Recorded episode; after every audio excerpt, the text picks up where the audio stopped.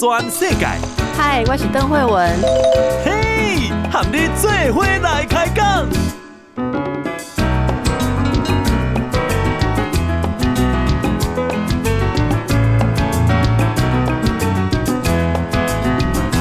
大家好，这是报道全世界，我是邓惠文。今天就特别的哦，咱来到行政院哦，咱来访问咱的数位政委唐凤。唐凤政委你好，大家好，我是邓凤，大家好。哦，嘿，好多懂红哟。哦，我今天要问几个问题，来作为我们跟听众朋友一开始介绍您的暖身，好吗？首先，我想请问你喜欢你现在的工作吗？当然喜欢啊。嗯，怎么说？因为我的工作现在就是在各种不同的立场里面，试着找到共同的价值。政务委员就是协调各个不同部会，每一个部、每一个委员会都有自己的立场，不然就会被组改合并掉。所以我们在政务委员在行政院院本部的这个工作，本来就是我最擅长的这样子一种调和共同的价值的工作。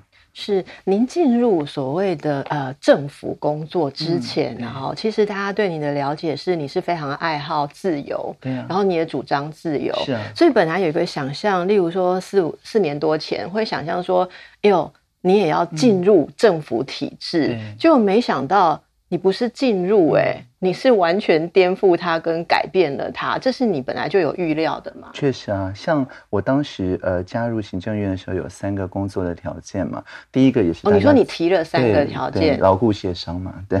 那对，那我工作条件第一个就是我在任何地方上班都叫做上班，所以是可以远距工作。那虽然当时媒体都说在家工作，但是其实我是在呃巡回全台湾，甚至全世界。那我们在巡回全台湾的过程，就比较可以把中央。政府的朋友的这种想法，以在地的实际的需求出发，就不是大家关在台北的办公室里面看一些 A 四的简报啊、投影片啊这些，而是真的去走入这个在地，在任何地方都可以工作这件事，我觉得就不会是好像进入政府就被关在里面了。那政府里面的所谓结构或是人际关系，曾经给你任何困扰吗？对啊，像一开始就是每个部会所谓本位主义嘛，我一进呃政府就碰到一个案子是电。子竞技。就是有一些朋友，他很会在电子的赛事上面一些运动啊，去呃像 L O L 啊之类去呃进行竞技，但他们发现说他们要办一个比赛，连选手的签证都发不出来，也借不到场馆，因为文化部说这个不是传统文化，应该是体育署，体育署说这没有动到身体，应该是经济部工业局，工业局说我们是做软体的，不管运动员，这应该是文化部。这个好熟悉哦，对对。对对，常常有这样本位的状况，所以后来我的。处理方法，也就是我的第二个工作条件，就是我主持的会议，哎，每一字每一句，所有这些论点，我们都公开上网。那公开上网之后呢，哎，就会有一些乡民、专业的这些 PTT 啊、Mobile 零一啊、巴哈姆特啊这些讨论区的朋友看到之后，他就会提出很创新的论点。好比像说，就有一位 PTT 的网友提出说，他认为围棋是一种电竞，因为围棋都是透过网络下，而且机器下的也比人好了，所以他认为说它是回合制的电竞。那文化部本来对围棋选手，教育部。对围棋选手就有一些方案，他只要稍微扩增一下，说他是文化技艺表演者，那这样不是回合制的别的电竞也可以套用。说不定这位朋友，因为他是匿名的啊，有一个代号，我也不知道他是谁，说不定他其实是承办人，也未可知。但是他的想法，我们就可以透过这种公开的方法带到政府里面来。所以我可以说，其实你是用。公开或是民意这样子的支撑，来作为你不被政府原本的权势架构控制的一个力量嘛？对，就是乡民的力量哦。简单讲就是乡民的力量，是这个就是你所谓的征服的概念嘛？对，任何人他提出一个想法，不管是说哎围棋也是一种电竞，或者是说嗯电锅可以拿来干蒸口罩，或任何的这些想法，我们作为政务官就是把他的这个创新的想法征服到哎。全台湾都知道，慢慢的就变成一个诶大家都习惯的事情。所以，像电竞选手是一种记忆文化的表演者，我们只协调了三次，大概两三个月就解决这个问题。嗯嗯，那乡民的力量真的是很创新。嗯嗯，那其实唐正文，我想问你哦，你从小应该就非常熟悉你做事的方式跟别人不一样。嗯，因为你从小其实学习就跟别人不一样。那你现在啊，担任这么重要的位置，然后应该是不只是全台湾，应该是全世界的人都仰望着你，嗯、然后对你有很多传说，嗯、认为所有的困难只要找你出来呼叫你，嗯、就像超人一样会解决，嗯、对，你对于这样子的形象感觉如何？我觉得是很欣赏这种好像二次创造的这种感觉哦。你是说欣赏你自己吗？我欣赏他们的创造，他们的创意，对，就是好比像说在日本嘛，是把它叫什么 IT。大臣，对，对，但其实 IT 是呃资讯技术，我们已经有科技部了，而且我们是呃民主国家哦，是直接民权的共和国，嗯、其实没有君主，所以也没有大臣，所以 IT 大臣这个字在台湾是不存在的，但是在他们那边就好像呃《西游记》里面的悟空跑去七龙珠也变成悟空啊，名字一样，但是他们是自己的创造，那为什么要创造这个？当然是希望激励他们的内阁嘛。他们现在也要设立数位厅啊，也要做行政改革啊，所以这样子一种动漫角色的唐凤，感觉上可以给他们一些动力，那跟我本人没有什么关系，我就是欣赏。那您本人是怎么样的？嗯、跟这个他们的想象中的唐凤有距离吗？当然呢，完全不一样的啊！就像刚刚讲到的，我是政务委员嘛，不是大臣嘛。那我的工作是数位，是把人跟人连接在一起，不是 IT，IT 是把机器跟机器连接在一起。哦，这个很重要，因为你知道吗？嗯、你每次接受访问啊，你。知道乡民都会说什么吗？嗯、说你那个思考的浓度跟速度，我们都要放那个零点二五倍速。对对对对对，才可以慢慢的了解。所以我要把你刚刚那个稍微解松一下。IT 是把机器跟机器连在一起，可是你做的是数位，是把人跟人。连接在一起，数位就是不止一位嘛，很多位嘛。哦，我们现在很容易了解。透过直播也可以在很多个地方出现。是是，不过那个你说你你自己本人做的这个事情跟大家想象的不一样哈。那你的个性跟大家想象这种超人啊、天才啊，或者是使命必达，然后绝无妥协，有没有差距？其实呃，我想绝无妥协哦，这很可能是反差最大的一个地方。嗯，因为其实我们刚刚这样在讲电竞案的时候，其实我的重点就是我可以选每一边站嘛，我可以从文化部，可以从体育署，可以从经济部的角度来看这件事。嗯，但是呢，我可能比较不一样的是说，我也可以从乡民的、从电竞选手的、从国外的很多角度来看同一件事情。那选每一边站，其实最后凝结出来就是共同价值，也可以把它叫妥协，没有问题。嗯，那这个妥协是一个比较全面的妥协，不是只有两方中间好取一个中间点那样子的妥协.所以它是有创新性质的妥协吧。所以我是常常妥协的，没有绝不妥协这样子。哦，所以你的妥协其实是一个蛮超越的意义。嗯、如果以我了解来讲，就不是在对立的两方只选一边，嗯、这边那边，或是站中间，而是你会找出。创新的方法来超越这样子。对，就我常常举例，就是我们一边是呃欧亚大陆板块，嗯一边是菲律宾的海板块。那每次撞击的时候，就会有所妥协啊，就会地震了。那地震的时候，我们防震结构好的话，每一年玉山都往上两三公分，就是那个增加，是往上，对，往上。所以你这样讲起来，你并不害怕对立跟冲突，对啊，因为没有那个就没有创新啊。OK，所以大家可以看到，我们现在的唐凤政委是这样哦。不过我最近收到一个很大的礼物，嗯，就是这算是你的。自传吗？不是，他是访谈的，这是访谈的。对对，作者是邱美珍跟郑仲兰老师。是，我没有收版税，而且你没有收版税。他在日本出版的时候，我也没有看过内容。好，那这里面三本书都是这样。这本书最后面的结论啊，对，就是每天一定要睡满八小时。这个是我写的，这真的是你的意见。对，你如果不睡满八小时会怎样？如果没有睡满八小时的话，我前一天接收到的事情就没有办法完整的写进我的长期记忆，就是。是没有办法完整的消化，嗯，嗯，所以这个是你非常在意的事情。嗯。对啊，因为我的工作就是要看各个不同的角度。那我如果睡足了，醒来才有刚刚讲的那种由创而新嘛，就是创新的那个高度。但是如果我没睡够的话，那我不免就是只能考虑其中一部分，没有办法全面的考虑到。从小就这样吗？对，确实是这样。嗯，几岁的时候你就发现自己的？可能有记忆的时候就发现吧。就是我看书如果熬夜，然后睡不够。其实看的那本书等于没看，已经还回去了，嗯嗯嗯，那就是没有办法记得。那有睡够才能记得。哦，所以你是很应该说是很有意识的在注意你的脑力跟你自己的状态的运用，这是一个有意识去注意。就天才的脑也是要维护。当然任何的脑都是要维护、哦，因为我们比较，我们有时候以为天才脑有点不一样，这样子，是是，好是要维护，是这样，都是要睡够。好，好，那你小时候这里面有很多你童年的故事，其实大家也都在很多访谈当中看到你童年的事迹嘛。嗯、呃，你被称为传奇，嗯、因为你的。应该说是智能跟你的学习态度，你的也许个性吧，都没有办法放在那时候传统的教育里面。嗯、那那时候你自己曾经怀疑过，嗯、呃，你有没有问题吗？啊、还是你一开始就怀疑体质？我想，因为我念了三个幼稚园哦，六所小学，一年的国中，国二就辍学，所以我我想我随时都是在一个。不是体制里的感觉，因为每一个班级、每一个学校，我最多就待一年而已。所以这个时候，通常我这种格格不入的感觉，到最后我已经习惯了，变成觉得说，呃，本来就是都是转学生，本来就是班上的同学，本来就有他们的社会脉络等等。那我本来就一直是一个好像有点局外人的那种感觉，所以并不是说一定我有问题或这个班级有问题，而是说我跟他的距离，至少从小二开始就一直都是保持一个比较长的距离。好比像说，像我小一的时候，呃，书里面呃可能有提到，就是说，呃。老师在教一加一等于二啊，等等，那我就举手说，哎，那这是十进位吗？还是几进位呢？二进位的话，一加一会是一零啊，就不是二了，等等。小学一年。对，那所以当时老师。等一下，等一下，我放零点二五倍一下，嗯、你们大家一起听一下。二进位的话，一加一不是二，是一零啊，因为只有两个数字可以用。啊，对对对，对不起，因为我的速度比他慢一点，这是一个好主持人需要的，我要比你们慢。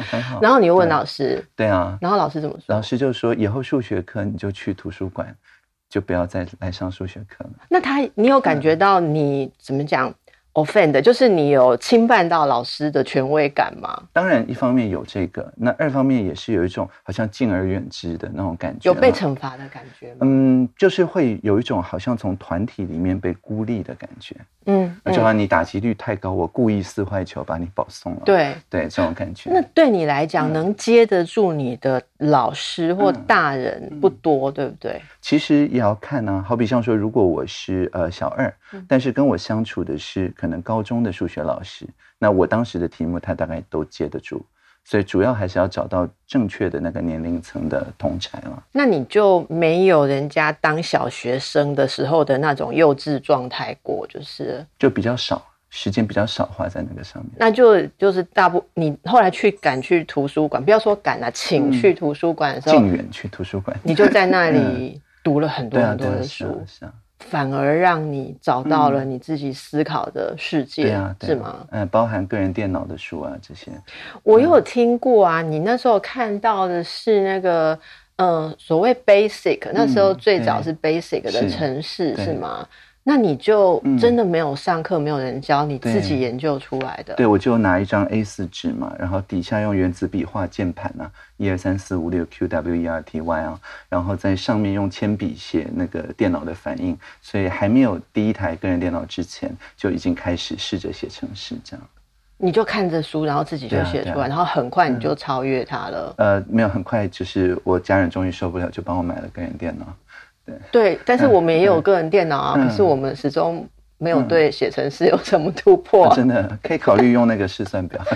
OK OK，试算表很容易学。好，那那时候你已经觉得这个呃，应该说怎么讲，资讯的世界会是你向往的吗？是啊，它为什么吸引你？因为我很喜欢数学，但是我算术相当的不行，我用长除法中间可能犯很多错误。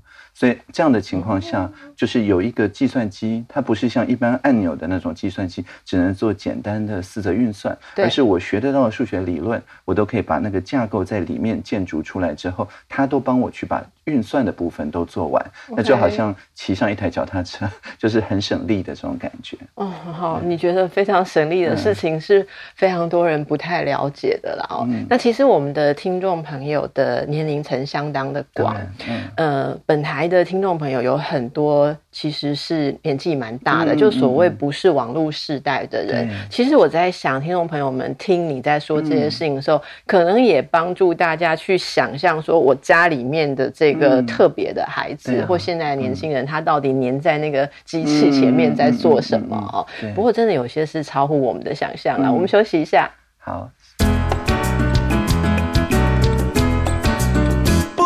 全世界，邓惠文和你做伙来开讲。好，咱个登来报道全世改。我今天是在唐凤政委的办公室，哈是，觉得这里一进来就有一种神奇的想象，这样子。嗯、不过那个政委刚刚就讲说他。欢喜喜悦的看待大家的想象，哈、嗯，但是他自己本人就是他自己这样，哈，嗯，呃，小时候的这些历程让你非常关心教育，因为你知道台湾的教育本来的状态是有问题的，哈对，那你现在会推动教育上的什么改革？嗯、我入阁之后比较注重的还是终身教育。就是确保说，大家好比像说，刚刚提到有些长辈对于手机啊，呃，可能觉得比较陌生。嗯、那我们在各地的数位机会中心呢，或者原住民族的这些呃文件站啊，或者是做大学社会责任的这些大学啊、社区大学啊，就有责任要让长辈觉得说，哎，这个数位的这个世界没有那么可怕，而且自己呢，好比像说用用 Line 视讯啊，扫个 QR code 啊之类，它不是呃非常要花很多时间，而是日常生活当中你就可以试着做做看，循循善诱的这样一些事情。所以我现在的工作比较还是在数位机会的普及上。在我入阁前，我是十二年国教科发会的委员。那我当时的工作主要就是把我们在所谓实验教育的一些基本想法。好比像说自主学习是由小孩自己来决定他对什么感兴趣，而所谓的科目只是来配合他的这个兴趣，所以他自己要解决问题作为导向的教学啊，PBL 这些想法，那这些想法后来都写进我们十二年国教的课纲里面。可以说，我们以前在教改的时候要诉求的这些，本来是有点像是研究过程的实验教育，现在从去年开始已经变成我们呃一般国民教育的基本的部分。嗯，那意思是说，看起来。你会希望减少那些制式的一定要怎么学怎么学的部分，嗯、对，然后让每一个学生有一个可以自己自主的，就不会再用传统的那种领域啊、学门啊去把它限制住。而是说他自己来决定他感兴趣的方向，然后在解决这个问题的过程里，自然学到呃跟他相关的一些学门。那这个对老师来讲要怎么操作？实物上怎么操作？嗯、实物上面，好比像说以前我上小学的时候，在小一、小二，他的现在叫生活课程，在当时是被切得很细，什么音乐啊、美劳啊、什么直笛啊、什么折纸之类，那所以就是 全班都做一样的事情。对对，那在现在生活课程则不然哦，就是呃。大家有一些团体活动，但是也可以有一些自己创作的一些时间跟空间。每个小孩自己按照他的兴趣，按照他的才能，本来就可以去创作出不同美彩的这些活动，不会变成说，哎，这个小时只能做折纸，那个小时只能吹纸笛哦的情况。那所以老师一方面他是一个观察者，要去看说小孩对于哪些创作的素材有兴趣；那二方面他也是一个引导者，就是给大家看一些呃实际的一些很好的作品，去引发小孩去，哎，那我。我是不是也可以像这样子捏面人啊等等的这样子一种兴趣？所以，尤其是对低年级的老师来讲，他不再是手上有标准答案，而是说他有很多他接触的那种广博的知识跟经验。他只是带领小孩知道这件事情，但小孩对什么感兴趣，那是小孩自己的事。我想，我们比较传统的呃家长啊，可能会担心，会有一个困扰，就是说，因为你们是天才儿童嘛。所以拿掉了限制跟制式的东西之后，嗯、你们其实是可以伸展，嗯、然后自由获得知识去发展。但如果是一般资质的孩子，嗯、在这样的状况之下，会不会有所谓基本能力拿不到、嗯、或基本知识学不到的困扰？嗯嗯，嗯。不过这是两回事了，就是说，确实你要透过，好比方说对数学的感受、数感、量感，嗯、或者是透过一些基本的语文，包含乡土语文啊等等，你才能够去接触我刚刚。讲的这些创作的社群嘛。所以这些基础的东西当然还是教了，并不是不教，而且事实上教的更多。但是主要的目的不是为了考一百分，不是为了英文的文法一百分，不是呃为了那个台语演讲比赛第一名，当然那样也很棒，而是说 透过这些作为工具，然后去引发他对真正他感兴趣的那个社区的事物啊，对环境啊，对这些的关心啊。所以那是所谓的素养，讲的是你说的这样的他内在的东西。因为以前常常呃，就是会变成所谓竞争力，那尤其会变成人跟人之间、个体跟个体之间竞争。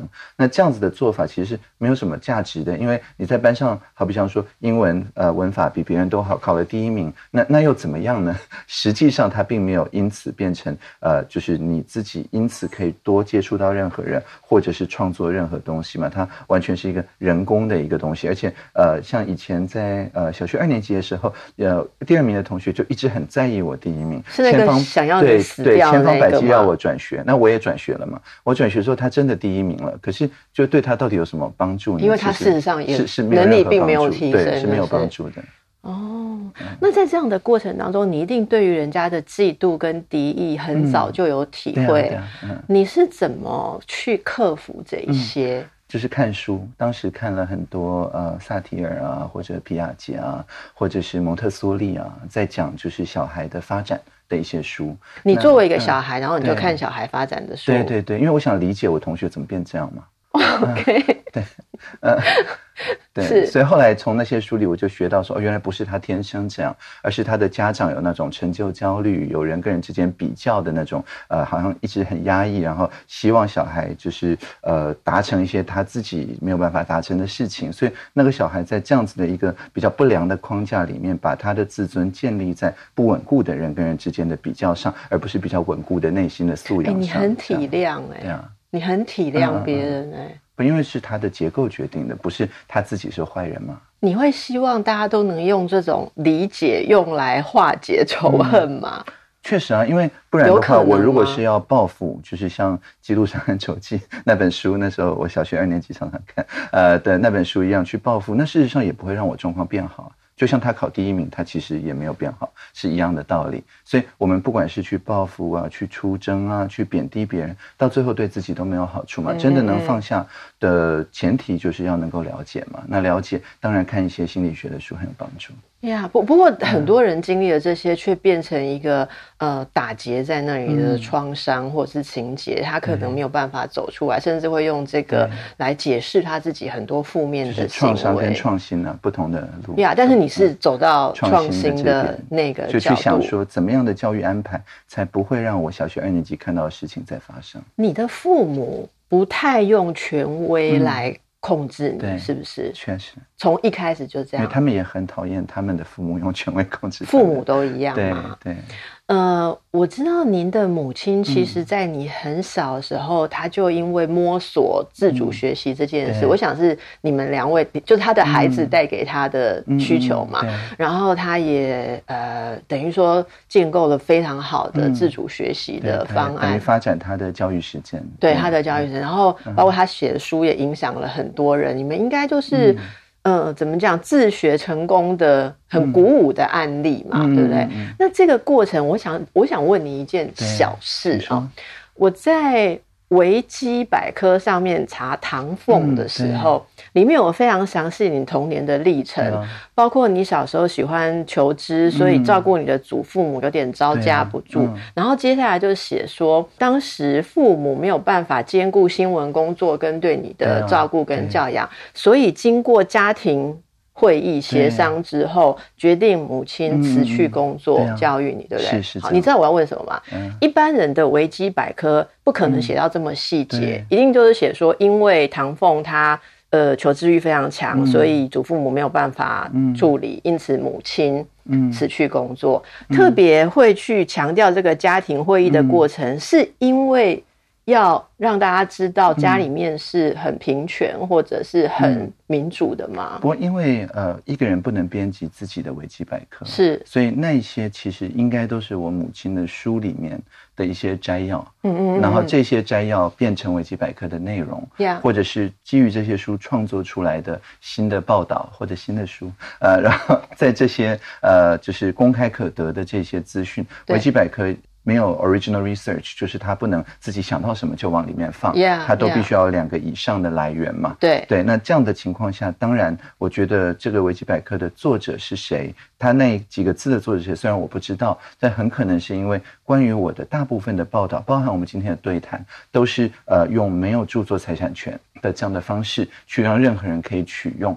所以它可以整段整段的复制，而不是说呃一定只能写一句的这样子一个摘要。所以为什么会比较细？可能是因为关于我的很多活动，它都是开放知识，所以这样的情况下，维基百科就很自然会变得比较细。所以关于你的一切都是公共财，就是因为大家对于你的历程非常有兴趣。而且这也是我想要鼓励大家创新嘛。那在你的记忆里面，家里面父母就是很平权的嘛，没有原本性别的那个框架，对对对，没有这个框架。所以即便呃你你们需要。有一个人辞掉工作来带，嗯、也不会很传统的想，那就是母亲、嗯。不会啊，像我爸当时就主张应该是他，父亲那时候主张应该是他。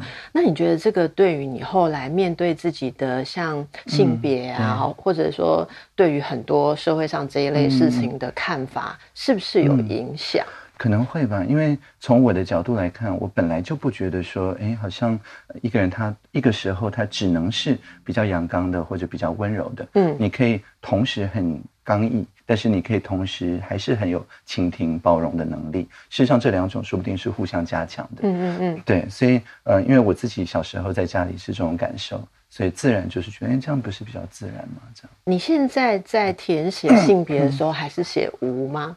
都是写无吗？也有时候是他一定得勾，所以勾的话，有时候会两个都勾。哦，两你的做法就是两个都勾，因为不能两个都不勾。对啊，对啊。那我们可以期待多久之后你会改变这个世界，不再会有性别栏？其实现在像我们入境检疫的那张表，嗯，已经有呃，就是男性、女性，然后还有就是非二元其他了。的这个选项，所以就完全取消可能还有一段时间，但是多一个选项，这是目前已经有的。你把旧有的取消掉，也会让一些人心里不安全了、啊。对，所以我并不是倡议说要取消掉本来的。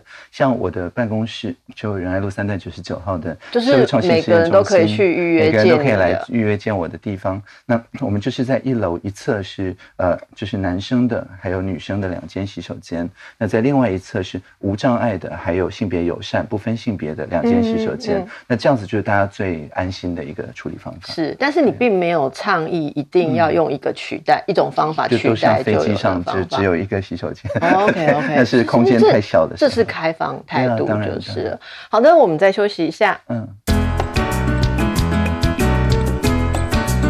报道全世界，邓惠文喊你做伙来开讲。大家好，能够登来报道全世界。今天是唐凤政委来上我们的节目啊。刚才谈到，其实唐政委有很多特别的经历，其中在我们一般人看是经过很多挫折跟困难的啦。哦，霸凌也经历过，然后因为是天才，有时候连老师应该说是。在你那个阶段的老师，不见得能够教导你什么，嗯、你可能要往上看，哦、嗯，去看到高中或是大学的老师。嗯、但是这些似乎都在创新这个概念上，重新被统整为一个正面的态度。我们听到了，呃，很多你是很开放的，嗯、你觉得不一定一定，呃，这一种想法要取代另外一种想法，嗯啊、就多一种嘛。你，你并不赞同，因为。基本上你并不赞同，呃，例如说中心宰制，嗯，你喜欢的是去中心化，或是开放，多个中心，多个中心，或是开放，这都是很现代的一些概念啊。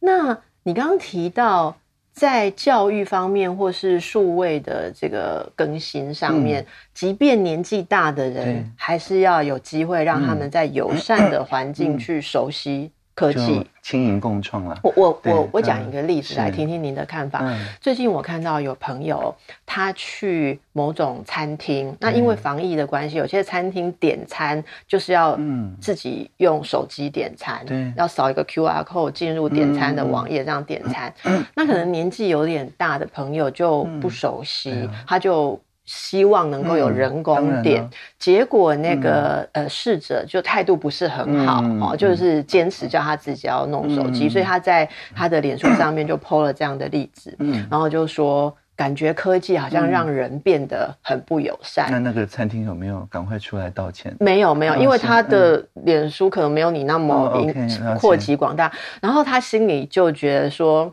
新的科技当然是很好，可是对于这些。年纪比较大的人家，其实 Paul 这位是跟我年纪差不多的人而已。嗯、他就觉得说，科技造成了人与人之间的冷漠。嗯，那我看了这个时候，其实我一直在思考，嗯、因为你刚刚说数位其实是把人跟人连在一起。啊、那那种有些人看到这个数位或现在什么都要用手机，就会抗拒，觉得我们被时代淘汰的这个心情。对啊、嗯，我觉得我一定要替他问一下你的看法。我同意啊，其实像我自己也很少用触控荧幕。你也很少。对，所以像我刚刚用这个 iPad，我也是隔着一支笔。也是隔着键盘。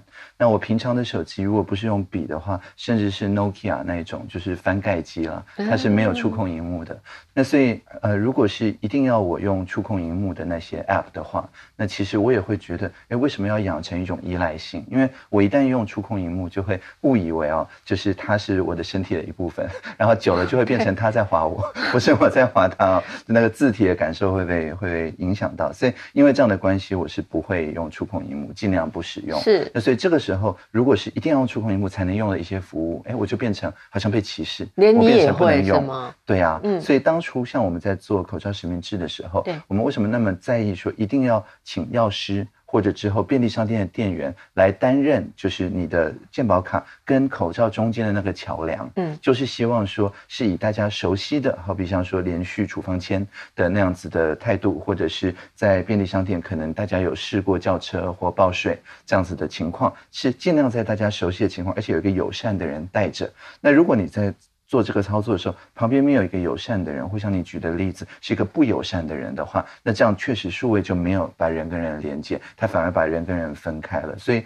还好了，餐厅我想有很多选择了，以后不要去那一家就好了。哦，其实我觉得如果他听到你这样讲的话，嗯、他们应该会去思考这个过程。那我们当然也能体会说，那些餐厅的服务人员每天要跟很多的大哥大姐解释怎么使用说他们的疲乏。啊啊、但是我这样听起来，你你是。呃，认为科技无论如何还是不会取代掉人的温暖。嗯，当然不会啊，它是让我们更多时间来放在彼此身上，嗯嗯，而不需要是好比像说，呃，老师如果他批改作业，他那个时间就没有放在学生身上。那如果科技帮他自动都批改好，并不是说他就不管学生，是他多一些时间在学生身上。OK OK，所以科技应该是。为人，嗯，不能不能说为人所用，它跟人是互相争议的，嗯、就是应该是科技是要促进这个社会、亲社会的这个倾向，嗯嗯嗯、而不是说好像每个人关在自己的呃个人的电脑世界里面去。是是，那这就说到呃，我们即将要使用的数位身份证，嗯、对不对？嗯那您一定知道，有很多人对这个有担忧。当然呢，大部分都是担忧呃，各自对，如果要设定密码，密码记不住，被人家呃抢走了怎么办？对。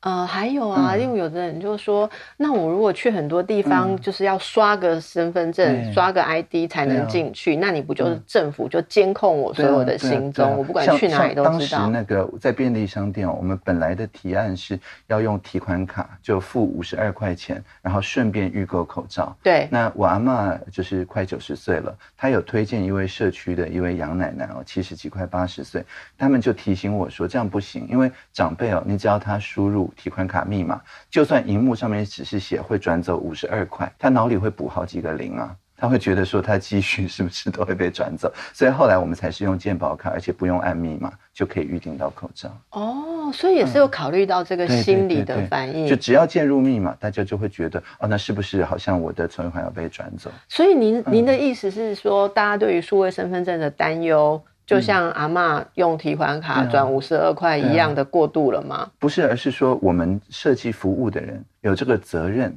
去不需要用插卡的方法。事实上，内政部已经有预告完成一个办法，说不管是公部门或者是私部门，任何要验身份证的地方，他只能说，哦、呃，那我插卡是多一个选项，但他不能够像你刚刚讲的那个无接触点餐，它不能取代掉本来用就是人工验卡的这个选项。那我可以有选择，对，民众都可以选择。然后任何时候，如果他强迫你一定要插卡，那他犯强制罪，这是不行的。是是，那这个是一个让大家可以知道我们的选择并不会被剥夺。对，所以你如果不想要用身份证的背面，就是晶片的部分，嗯，你甚至把背面贴掉，那也没有关系。你只剩正面，就是它的纸本的那个部分，它还是可以通行无阻。那在什么状况下一定要用到晶片？啊，没有任何情况下一定要用到晶片，没有任何状况。但是有一些朋友，好比像说，如果你的姓名的那个字是罕见字。那你在好比像说手写一些领句什么的时候，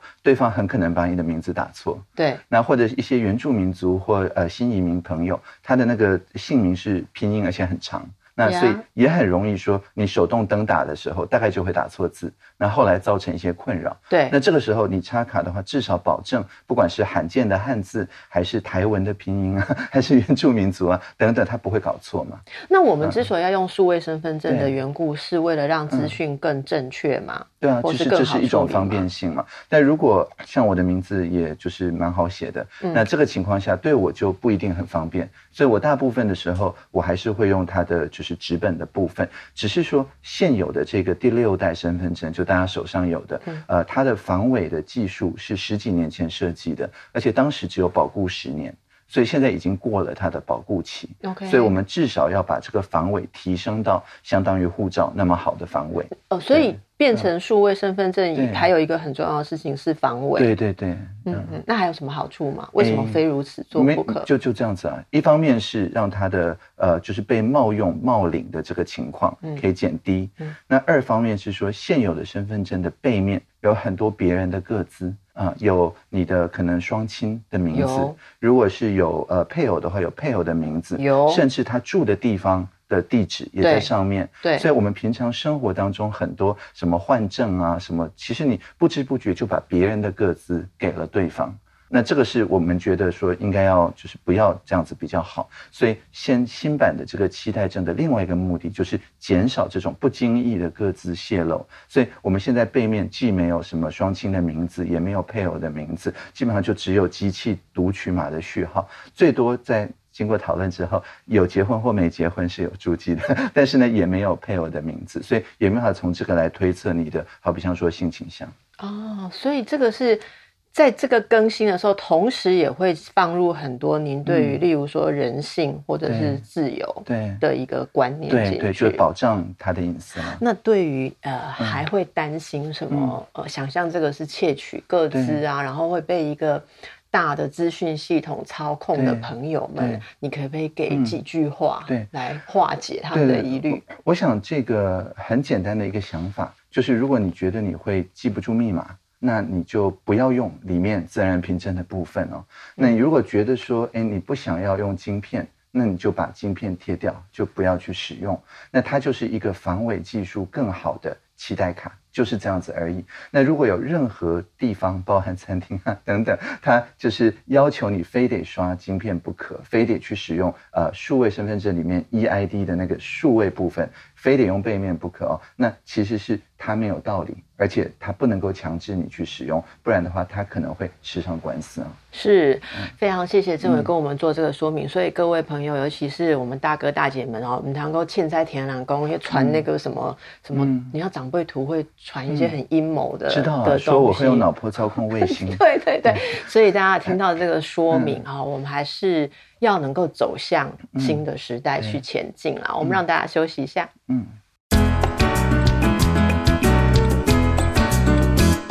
全世界，邓惠文和你最伙来开讲。南国灯来波道全世界，我是邓慧文，和我在一起的是唐凤政委啊。